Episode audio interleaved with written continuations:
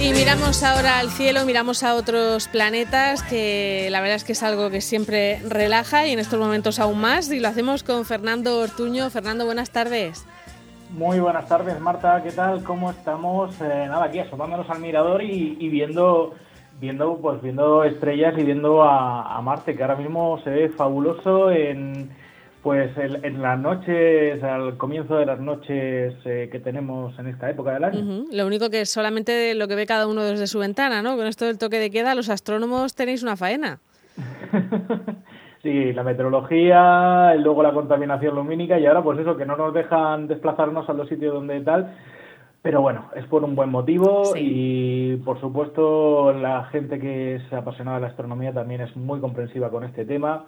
Y bueno, pues nos conformamos con hacer astronomía de salón, astronomía de, investigación, de leer, de documentarnos y, pues mira, pues resulta que ha salido, esta semana ha salido una, una noticia bastante interesante sobre, sobre el cráter Gale de Marte. Y dices, ¿y, qué pasa en el cráter Gale de Marte que a nosotros nos puede interesar? ¿Qué pasa allí? Pues mira, ahí está la sonda Curiosity, la sonda que envió la NASA, y que dentro de, ese proyecto eh, los españoles tenemos una, una, parte importante ya que controlamos uno de los instrumentos de la, del rover Curiosity y bueno pues eso nos sirve para, para, seguir haciendo investigaciones. O sea que esta investigación que voy a comentar ahora eh, está realizada en parte por eh, científicos científicos españoles.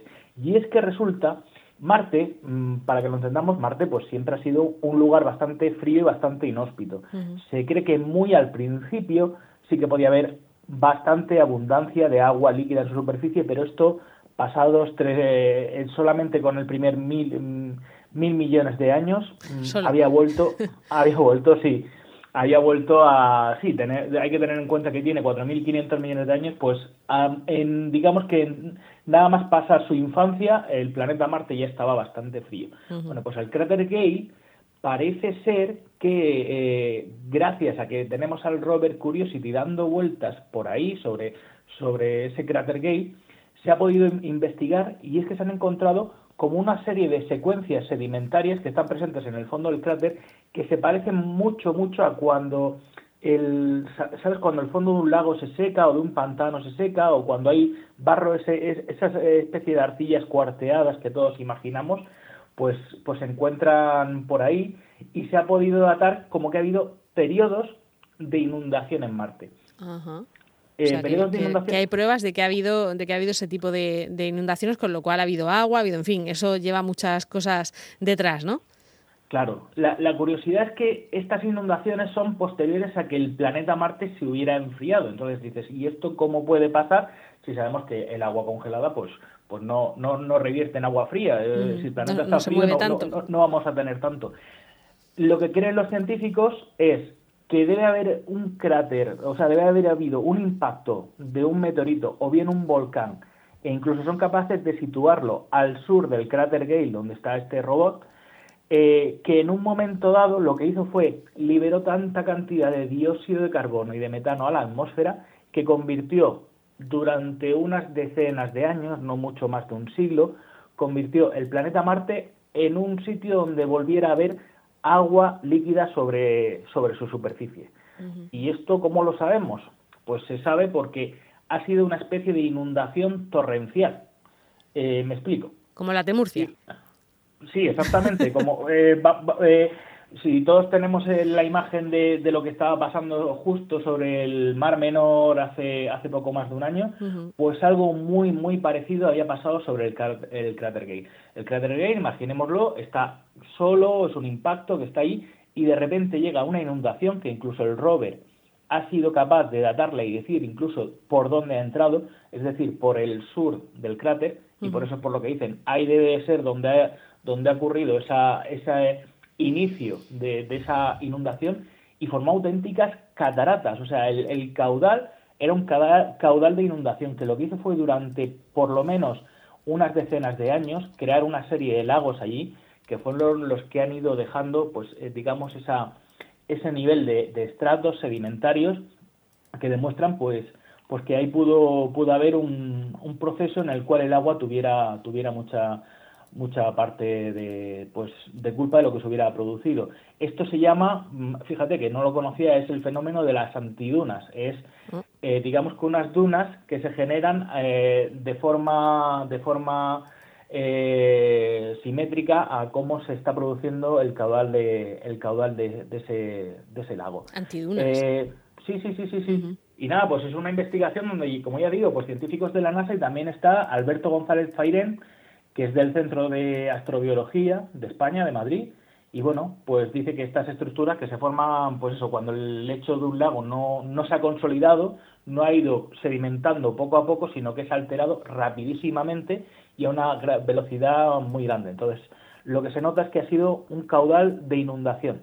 los sedimentos que se forman de parte de, un caudal de, inundación. Y, luego, digo, digo que luego me comentabas que había también investigadores españoles eh, intentando eh, ver similitudes entre, entre los desiertos y las, y las arcillas y, lo que está pasando en Marte también, ¿no? Sí, sí, sí, sí, sí, tiene mucho que ver con, con esto que estábamos viendo.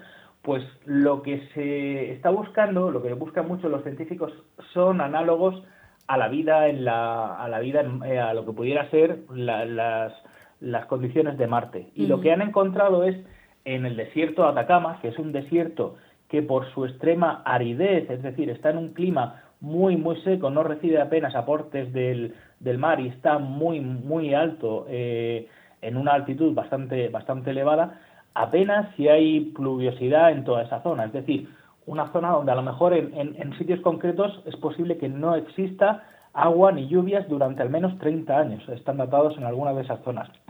Bien, pues otro investigador también del Centro de Astrobiología de, la, de, aquí de Madrid, bueno, pues ha investigado, es Armando Azúa y, bueno, pues ha estado investigando y ha encontrado que las arcillas eh, de este tipo que estamos comentando pueden mantener aislada térmicamente, manteniendo una temperatura constante, él ha datado 17 grados centígrados, y una actividad del agua estar humedecidas en torno a un, a un 0,78 por ciento, eh, que puede parecer poco, pero da más que suficiente para mantener algún tipo de bacterias y de vida bacteriana y, de vida microscópica dentro de, dentro de esas arcillas.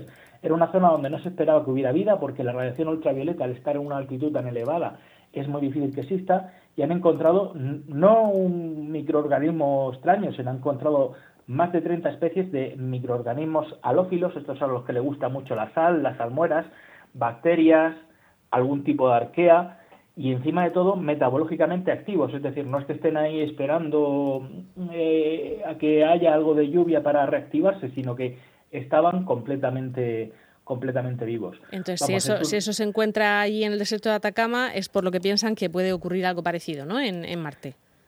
Claro, esa, esa, es la idea. Si, si, estamos hablando de que esas arcillas también las podemos encontrar en Marte con esas mismas condiciones de rayos ultravioleta muy, muy elevados, de radiación muy elevada, de una sequedad tremenda y una, y una atmósfera enrarecida, y encontramos que justo debajo de esas arcillas son capaces de mantener ese nivel de humedad, aunque bajo, por lo menos estable, y ese nivel de temperatura estable, estamos creando un entorno, o se crea un entorno para que, para que se pueda crear una, una comunidad microbiana en, esta, en este tipo de arcillas. Y sería importante porque, como ya digo, encontrar estos análogos de vida aquí en la Tierra nos permite ir y cuando estemos ahí en Marte, bien sea con rovers o bien en algún momento en el futuro, con la exploración eh, humana del planeta, pues podríamos ir a estos mismos lugares donde, como ya digo, un estudio español un estudio español en, en Chile, pues ha encontrado indicios de lo que podría ser eh, biomarcadores o de marcadores interesantes para la vida que pudiera ser que se dieran en el planeta. Y nada, pues dentro de nada eh, tenemos ahora el rover Curiosity y dentro de nada tendremos al rover Perseverance, que ese sí está más adaptado para buscar indicios de vida. Sería interesante pues que, estemos pendientes de este tipo de, de arcillas, este tipo de de sedimentos y demás para encontrar, a ver si ahí podemos encontrar algunos indicios de lo que estamos buscando, que es vida más, más allá de, nuestro planeta, antes de que se acabe la, vida aquí. bueno, pues Fernando, muchísimas gracias. Oye, nos da gusto saber que hay unas investigaciones que están eh, participadas o lideradas incluso por, por españoles en esto de, del espacio. Muchísimas gracias, Fernando. Muchas, muchísimas gracias a vosotros. Gracias. Hasta luego.